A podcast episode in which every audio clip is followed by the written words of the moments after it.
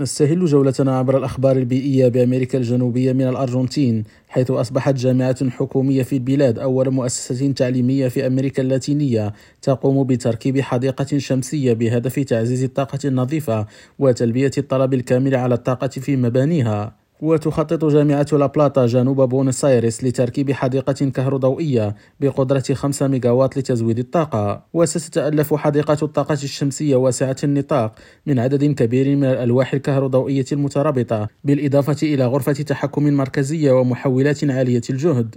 وإلى البرازيل حيث تدرس شركة النفط العامة بتروبراس وشركة إكينور النرويجية تنفيذ سبعة مشاريع لتركيب مزارع الرياح البحرية في البلاد حسب ما أعلنت الشركة البرازيلية.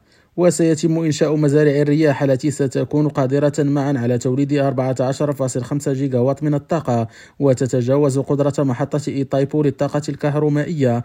البالغ قدرتها 14 جيجا وات في ولايات ريو غراندي دو سول وريو دي جانيرو وإسبيريتو سانتو وبياوي وريو غراندي دو نورتشي وسيارا خالد التوبة ريم راديو برازيليا.